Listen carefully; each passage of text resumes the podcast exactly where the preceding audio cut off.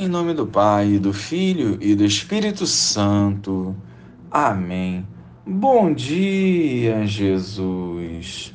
Socorrei-nos em nossas fraquezas, nos fortalecendo por meio da tua palavra que nos cura e liberta.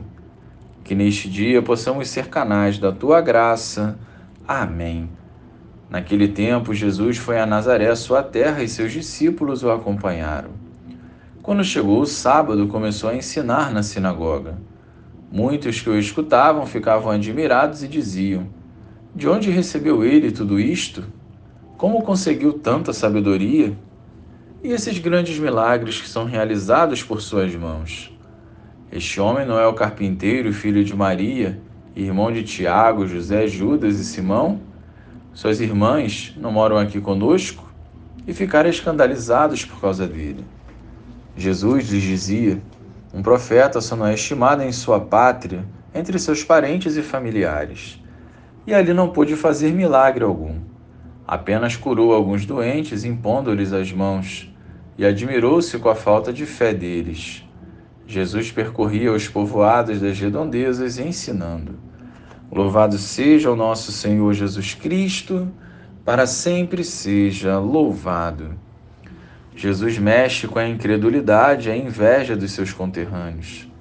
Eles não acreditavam que alguém que ali cresceu poderia fazer grandes coisas. Por isso, Jesus não fez milagres naquela região, pois ali houve muita dúvida, muito questionamento e pouca confiança e entrega de coração. Totalmente desapegado das pessoas, Jesus seguiu adiante, conforme a vontade do Pai. Quando de fato sabemos qual é a vontade de Deus para as nossas vidas, nós não devemos ficar paralisados naquilo que os outros pensam ou falam.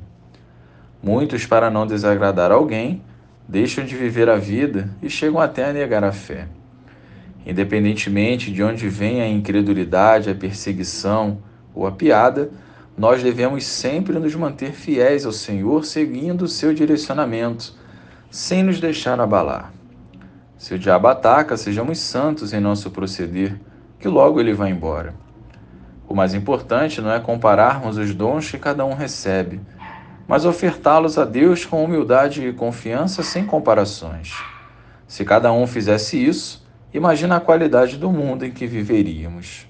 Glória ao Pai, ao Filho ao Espírito Santo, como era no princípio, agora e sempre. Amém.